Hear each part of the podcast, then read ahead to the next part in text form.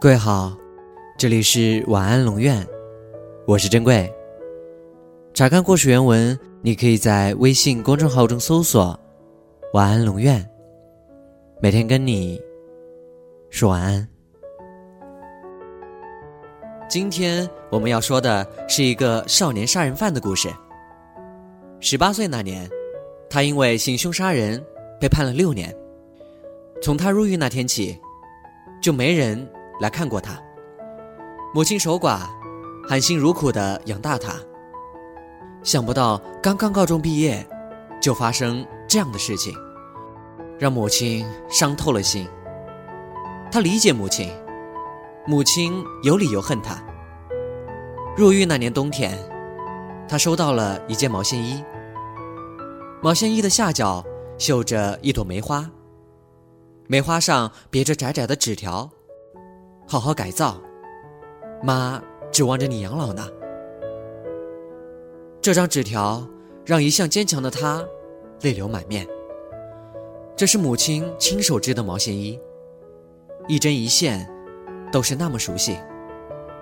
母亲曾对他说：“一个人要像寒冬的腊梅，越是困苦，越要开出娇艳的花朵来。”以后的四年里，母亲仍旧没来看过他。但每年冬天，他都寄来毛线衣，还有那张纸条。为了早一天出去，他努力改造，争取减刑。果然，就在第五个年头，他被提前释放了，背着一个简单的包裹，里面是他所有的财物。五件毛线衣。他回到了家，家门挂着大锁，大锁已经生锈了。屋顶也长出了一尺高的茅草。他感到疑惑，母亲去哪儿了？转身找到邻居，邻居诧异的看着他，问他：“不是还有一年才回来吗？”他摇头，问：“我妈呢？”邻居低下头，说：“他走了。”他的头上像响了一个炸雷，不可能！母亲才四十多岁，怎么会走了？冬天他还收到了他的毛线衣，看到了他留下的纸条。邻居摇头，带他到祖坟。一个新堆出的土丘出现在他眼前，他红着眼。脑子里一片空白。半晌，他问妈妈是怎么走的。邻居说，因为他行凶伤人，母亲借了债替伤者治疗。他进监狱后，母亲便搬到了离家两百多里的爆竹厂做工，常年不回来。那几件毛线衣，母亲怕他担心，总是托人带回家，由邻居转寄。就在去年春节，工厂加班加点生产爆竹，不慎失火，整个工厂爆炸。里面有十几个做工的外地人，还有来帮忙的老板，全家人都死了。其中就有他的母亲。邻居说着，叹了一口气，说自己家里还有一件毛线衣呢。预备今年冬天给他寄出去。在母亲的坟前，他捶胸顿足，痛哭不已。全都怪他，是他害死了母亲。他真是一个不孝子，他真该下地狱。第二天，他把老屋卖掉，背着装了六件毛线衣的包裹，远走他乡，到了外地闯荡。时间过得很快，一晃四年过去了。他在城市立足，开一家小饭馆。不久，娶了一个朴实的女孩做妻子。小饭馆的生意很好，因为物美价廉，因为他的谦和和妻子的热情。每天早晨三四点钟，他就早早起来去采购，直到天亮才把所需要的蔬菜。鲜肉拉回家。没有雇人手，两个人忙得像陀螺，常常因为缺乏睡眠，他的眼睛红红的。不久，一个推着三轮车的老人来到他门前，他驼背，走路一跛一跛的，用手比划着，想为他提供蔬菜和鲜肉，绝对新鲜，价格还便宜。老人是个哑巴，脸上。满是灰尘，额角和眼边的几块疤痕，让他看上去面目丑陋。妻子不同意，老人的样子看上去实在不舒服。可他却不顾妻子的反对，答应下来。不知怎的，眼前的老人让他突然想起了母亲。老人很讲信用，每次因他要求运来的蔬菜，果然都是新鲜的。于是每天早晨六点钟，满满一三轮车的菜，准时送到他的饭馆门前。他偶尔也请老人吃碗面，老人吃得很慢，很享受的样子。他心里酸酸的，对老人说：“他每天都可以在这儿吃碗面。”老人笑了，一跛一跛的走过来。他看着他，不知怎的。又想起了母亲，突然有一种想哭的冲动。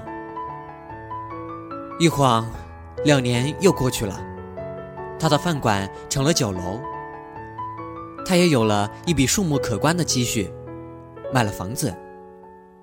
可为他送菜的，依旧是那个老人。又过了半个月，突然有一天，他在门前等了很久，却一直。等不到老人，时间已经过了一个小时，老人还没有来。他没有他的联系方式，无奈，只好让工人去买菜。两小时后，工人拉回了菜，仔细看看，他心里有了疙瘩。这车菜远远比不上老人送的菜，老人送来的菜全经过精心挑选，几乎。没有干叶子，颗颗都清爽。只是从那天后，老人再未出现。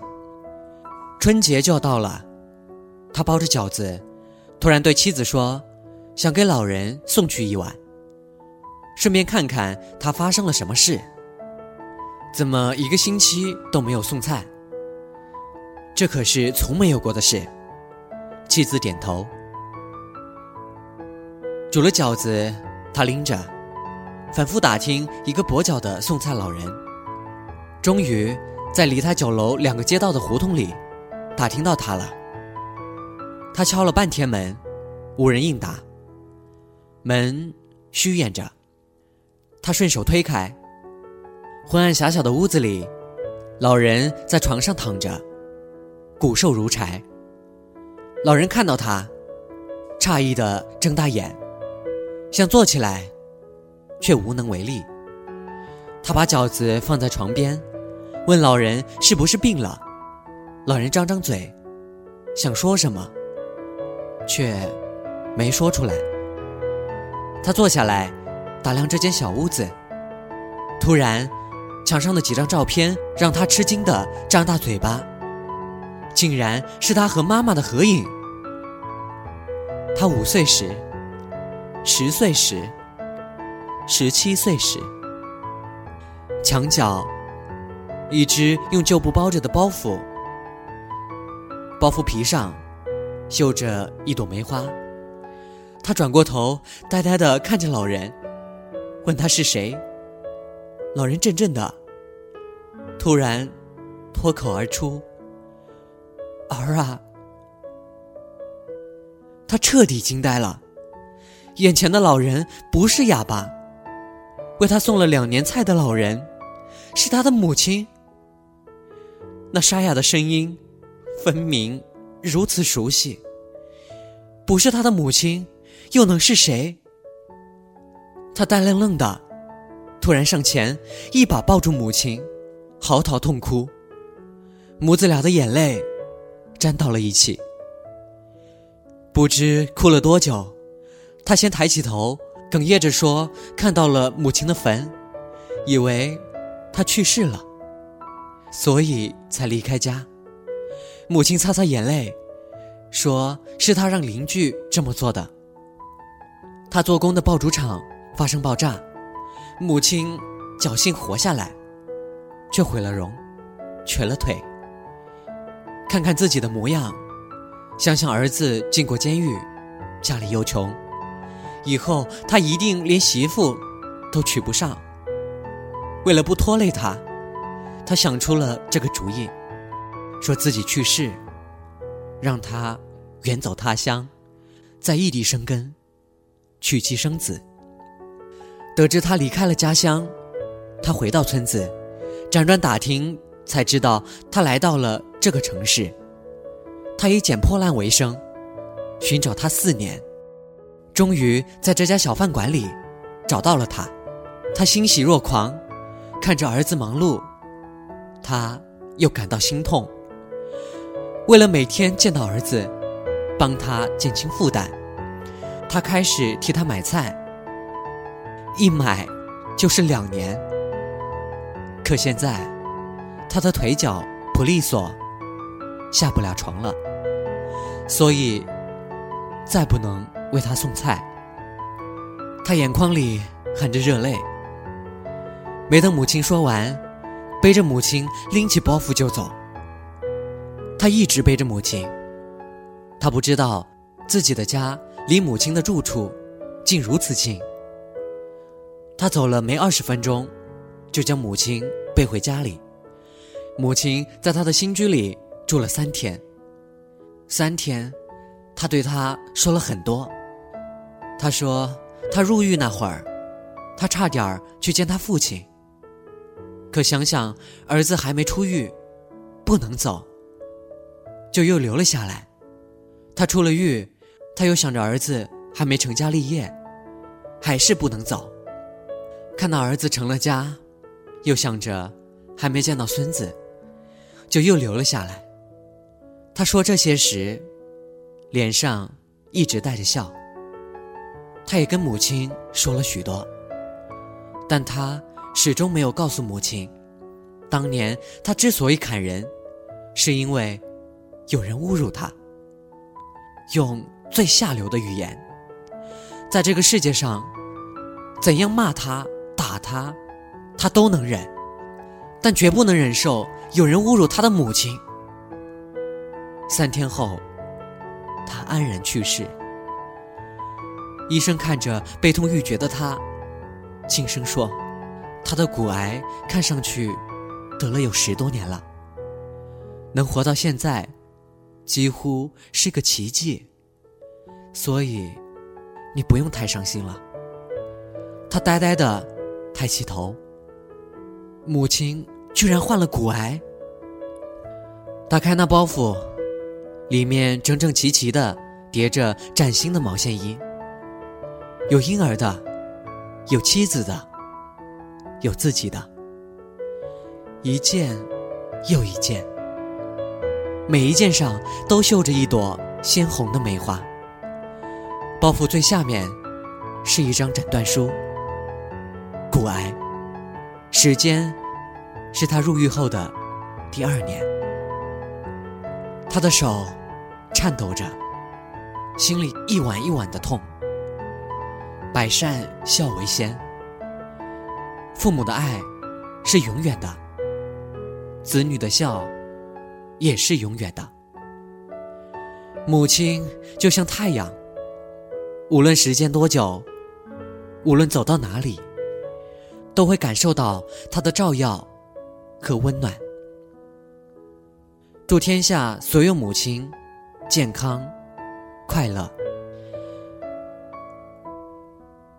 晚安。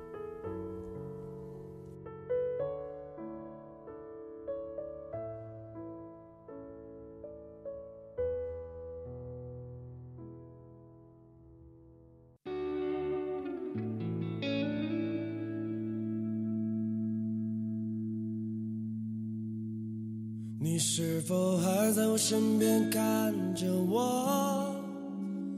我思念的母亲。哦，默默的，默默的，像一轮柔美的月亮。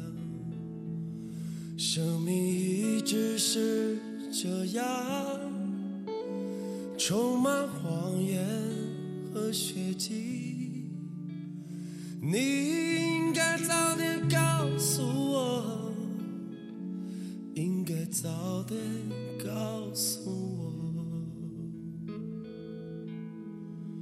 每当我在路上停下脚步，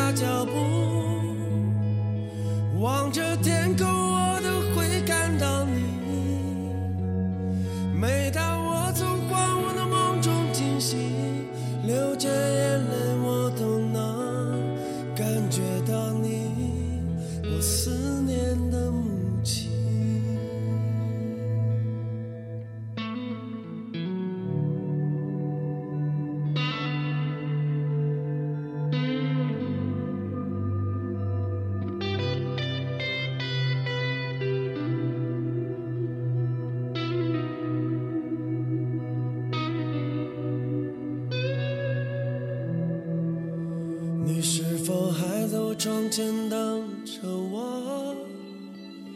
我思念的母亲。哦，默默的，默默的，像一棵挺拔的杨树。生命一直是这样，充满恐惧和委屈。你应该早点告诉我，应该早点告诉我。